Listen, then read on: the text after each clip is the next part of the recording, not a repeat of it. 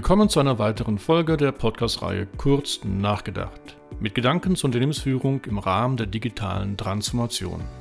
Mein Name ist Markus Disselkamp und heute geht es um das Tal der Tränen der Digitalisierung.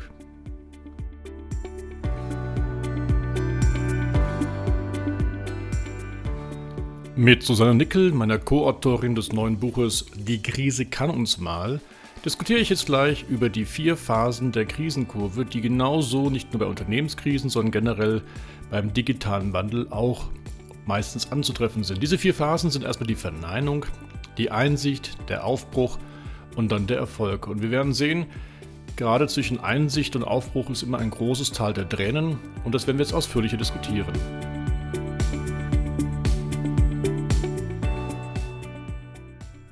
Die erste Phase ist ja die Verneinung und ich erlebe es immer wieder zum Thema digitale Transformation, dass Unternehmen und auch die Führungskräfte sagen, das brauchen wir sowieso alles nicht. Ne? Oder sie sagen, das ist immer nur was für große Unternehmen, die dann eben große Abteilungen haben für die Digitalisierung, IT-Abteilung oder Spezialabteilungen wie äh, die Chief Digital Officers. Oder es wäre was für Startups. Also ich erlebe sehr viel, dass Unternehmen, gerade so mittelständische oder so auch unsere Handwerksbetriebe, Handelsbetriebe wirklich sagen, Mensch, das Ganze mit Digitalisierung, das brauchen wir gar nicht. Ja, ich sehe es genauso und ich würde noch ein Stück tiefer gehen. Und zwar, die Verneinung ist ja eine Form des Widerstands. Und Widerstand ist eine Bewältigungsstrategie für etwas, wenn wir jetzt in Richtung Führung und in Richtung tiefer reingehen gucken. Und das bedeutet, warum brauchen wir was nicht? Was versteckt sich dahinter? Ich erlebe es oft, dass Leute sagen, das brauchen wir nicht, weil sie Angst haben, sich dem zu nähern, weil sie Angst haben, vielleicht die Technik nicht zu verstehen, weil sie Angst haben, aus ihrer Komfortzone raus zu müssen. Also dass dahinter, hinter dieser Verneinung natürlich ganz viel Emotionen stecken.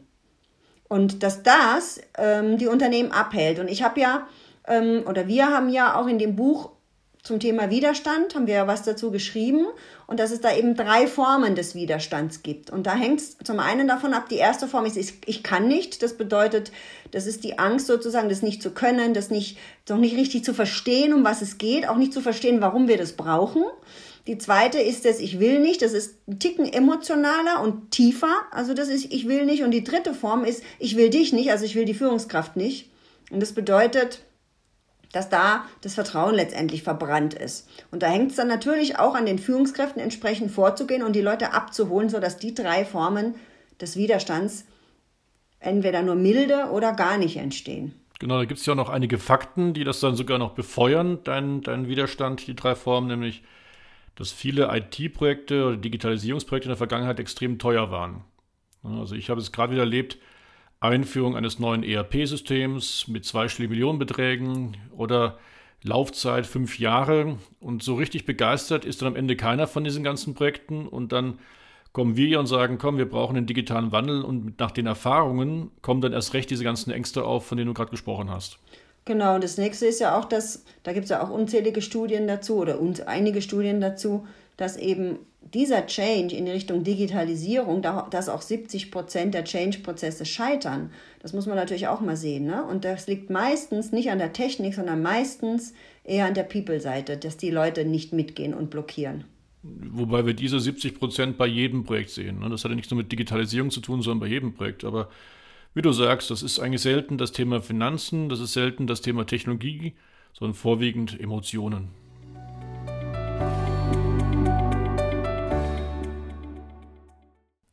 Kommen wir zur zweiten Phase, die Phase der Einsicht. Und das ist eine sehr spannende Phase, gerade im Rahmen der digitalen Transformation. Und viele Unternehmen verstehen viel zu spät, dass ihr Geschäftsmodell schon längst toxisch ist. Ich erwähne ja in meinem Podcast regelmäßig den Begriff toxische Geschäftsmodelle, also vergiftete Geschäftsmodelle. Man muss sich so vorstellen, die Giftspritze ist bereits, hat bereits ihren Inhalt, nämlich das Gift, in den Körper hineingetan, aber es breitet sich erst langsam aus. Mit anderen Worten, die Unternehmen, die machen jetzt noch ordentliche Umsätze, sie haben auch vielleicht noch gute Gewinne, aber die Krise schleicht schon voran. Wir sprechen ja auch in unserem Buch von einer schleichenden Krise. Ja, und dann auf einmal merkt man, naja, die ersten Wettbewerber sind sehr erfolgreich mit neuen Technologien und mit neuen Geschäftsmodellen. Auf einmal kommen auch größere etablierte Unternehmen auf die Ideen, die gleichen Modelle, Geschäftsmodelle anzuwenden. Ja, und dann ist es schon fast zu spät. Und dann kann sogar so ein Corona-Fall auch wirklich nur der letzte Auslöser sein, um wirklich in die Krise hineinzukommen. Ja, in menschlicher Sicht kann man ergänzen, was betrifft da, was kommt da bei der Einsicht? Ich meine, im Prinzip gibt es ja als erstes mal die rationale Einsicht, dass wir als Unternehmen vielleicht doch kapieren, okay, wir sollten digitaler werden, ja? wir sollten äh, uns da besser aufstellen, wir sollten jetzt mal ähm, verschiedene Prozesse umstellen. Ich meine, im Rahmen der Corona-Krise, ein Unternehmen, was ich beraten habe, hat gesagt, wir haben innerhalb von einer Woche ein digitales Mahnwesen gehabt. Ne? Das ging eben, weil es von außen angestoßen wurde. Und da war die, die kognitive Einsicht relativ schnell da, aber die emotionale Einsicht bedeutet auch in dem Moment, und das ist ja dann so quasi der Absturz in unserer Krisenkurve, wo es dann richtig ins Tal der Tränen reingeht, halt andere liebgewordene Dinge loszulassen.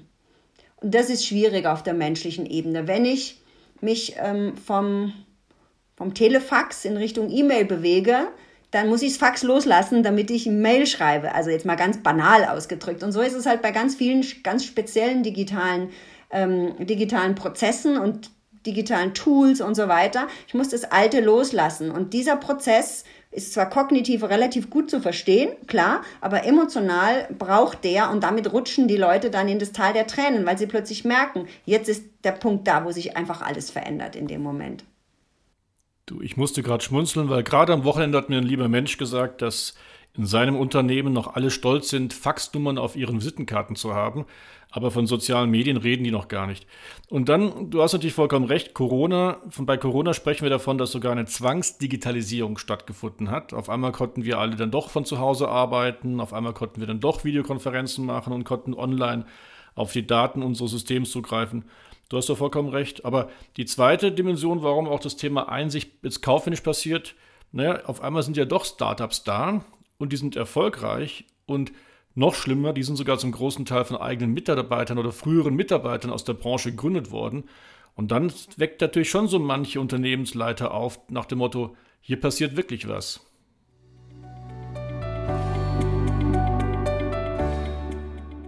Und damit sind wir schon direkt beim Aufbruch. Genau, der Aufbruch ist ein ganz wichtiger Aspekt und eine ganz wichtige Phase in unserer Krisenkurve, weil wir haben ja das Teil der Tränen, was ja emotional sehr schwierig und sehr, mm, ja, wo, es sehr viel Betroffenheit gibt bei den Menschen. Und danach geht es dann eben in Aufbruch. Das heißt, wenn wir jetzt auf die Digitalisierung, auf die digitale Transformation schauen, dann ist das Alte, das liebge liebgewonnene losgelassen worden. Das hat vielleicht auch einen guten Platz bekommen, das Fax. Vielleicht wird ein Fax symbolisch in irgendeine Ecke gestellt und man kann ab und an mal zuwinken. und jetzt geht es darum zu gucken, was haben wir für Neuerungen, was haben wir für neue Möglichkeiten. Und da braucht es natürlich Führungskräfte, die Einfluss nehmen, die Influencer sind, die begeistern. Und ich habe jetzt gerade einen Artikel ähm, rausgeschickt, führen Sie noch oder begeistern Sie schon? Das ist genau der Punkt, weil es ist natürlich alles neu. Die digitalen Instrumente, da muss man erstmal ein Verständnis dafür kriegen. Es ändern sich die Prozesse, die Projekte. Und da die Leute durchzuführen, dass sie eben nicht nach drei Wochen sagen, oh Gott, ist mir alles zu viel, sondern dass sie mitgehen, dass sie vielleicht auch eine Extraschleife drehen, dass sie Fehler machen dürfen. Natürlich machst du Fehler, wenn du was Neues lernst, ja. Und das alles, ähm, dafür braucht es wirklich richtig gute Führung.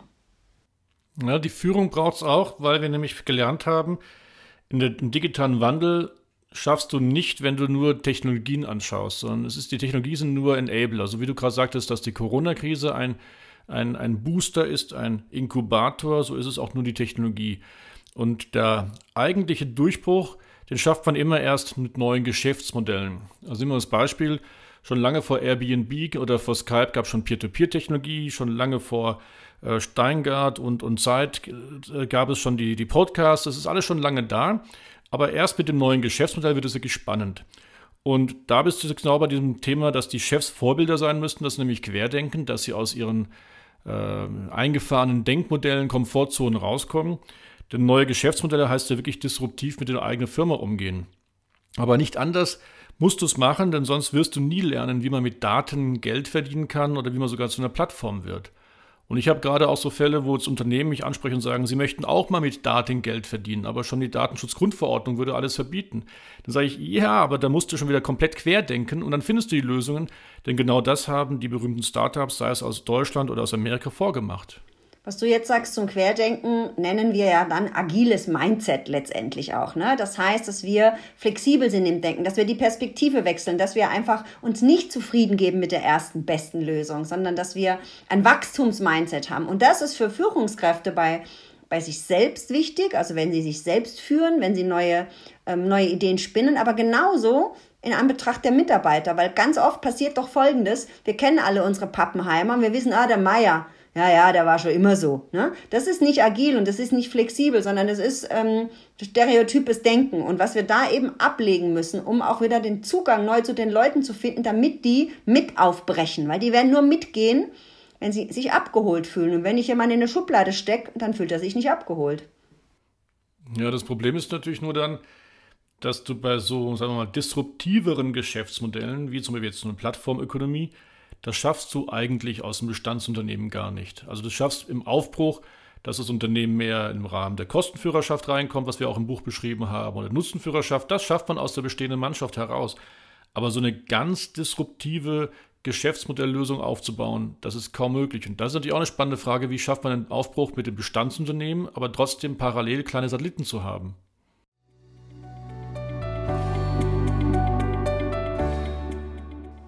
Unsere vierte Phase Erfolg in der Krisenkurve zeigt, dass wenn wir aufgebrochen sind, Altes losgelassen haben, Neues gelernt haben, uns an neue digitale Prozesse gewöhnt haben, dann dürfen wir auch mal uns auf die Schulter klopfen und feiern. Wir haben es ja genannt, das Unternehmen tanzt. Also wir können auch mal eine Party machen mit den Leuten, nur das ist genau wieder der Punkt. Gerade wenn ich jetzt zum Beispiel bei der virtuellen Führung die klassischen Tools nehme, ja, ob Slack, Teams, äh, GoTo oder Zoom, was auch immer da alles existiert. In einem halben Jahr kann es komplett anders ausschauen. Und wenn wir jetzt sagen, ja, wir sind erfolgreich, weil wir Zoom nutzen, kann uns das ganz schnell vor die Füße fallen, wenn es nämlich in einem halben Jahr ein besseres Instrument gibt, ein besseres Tool gibt und wir das vielleicht, weil wir sagen, nee, wir sind jetzt erfolgreich, da bleiben wir dabei, ja, dass wir dadurch uns quasi selber wieder behindern. Und deswegen haben wir ja auch am Ende des Buches gesagt, Erfolg killt Innovation. Und wie du so schön gesagt hast, die Haltung, wenn wir erfolgreich sind, ist, dass wir arrogant werden. Wir werden arrogant und denken, wir sind die tollsten Hechte, also brauchen wir nicht mehr rechts und links zu gucken, wir machen jetzt unseren Stiefel wie bisher. Und das ist der Killer. Und deswegen ist die Kurve bei uns ja am Ende ein Kreislauf, weil natürlich kommen wieder die neuen, die nächsten digitalen Innovationen und da sollten wir mit unseren Mitarbeitern, mit unserem Unternehmen definitiv offen sein. Auch da wieder offene Haltung, offenes Mindset. Offene Haltung und offenes Mindset, da hast du absolut recht, denn wir sehen ja auch viele Startups, die mal erfolgreich gegründet worden sind, überleben dann doch nicht die ersten drei, vier, fünf Jahre. Konkret spricht man da von einer Flopquote von über 80 bis 90 Prozent aller gegründeten Startups überleben nicht die ersten fünf Jahre. Und auch die technische Entwicklung schreitet natürlich voran. Ähm, wenn wir heute über Zoom reden, früher sprachen wir über Teams, davor sprachen wir vielleicht über Skype und dafür auch wieder über ganz andere technische Lösungen. Also hier geht ständig was voran. Und wir sehen hier heute schon viele neue Entwicklungen. Ich äh, durfte jetzt schon diverse disruptive Technologien schon erproben im Bereich 5G, im Bereich Mixed Reality, im Bereich der künstlichen Intelligenz. Da gibt es so viel, was schon längst da ist, über was wir auch schon in den Podcasts berichten aber was noch nicht von den Unternehmen aufgenommen wurde, um wirklich neue Geschäftsmodelle zu entwickeln. Das heißt also, die Firmen, die heute erfolgreich mit ihren aktuell modernen Technologien spannende Geschäftsmodelle haben, die werden sich noch umschauen, wenn die neuen Technologien, an denen momentan schon rumgedoktert wird von manchen Unternehmen, dann wirklich mittels modernen Geschäftsmodellen umgesetzt werden. Mit anderen Worten, wir haben schon längst wieder neue Technologien, die sind im Anmarsch. Daraus ergeben sich neue Geschäftsmodelle. Und wer jetzt nicht schon dabei aktiv ist, den holt wieder eine schleichende Krise ein. Und das während einer Zeit, wo wir eigentlich akut mit Corona wirklich in einer Wirtschaftskrise sind.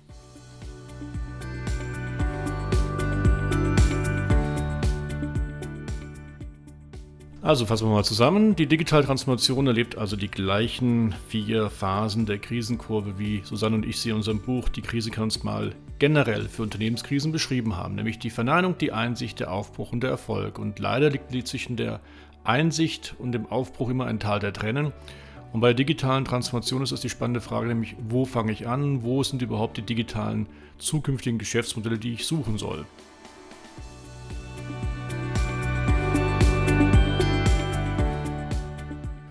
Und das ist ja genau der Anspruch von dieser Podcast-Reihe, in der ich mit euch über diesen Ansatz der digitalen Transformation über verschiedene Aspekte hinweg diskutiere. Nun, ich hoffe, es hat euch wieder gefallen. Das war nämlich die heutige Folge. Wenn ja, dann empfehlt mich bitte weiter und abonniert meine Podcast-Reihe. Lieben Gruß, euer Markus.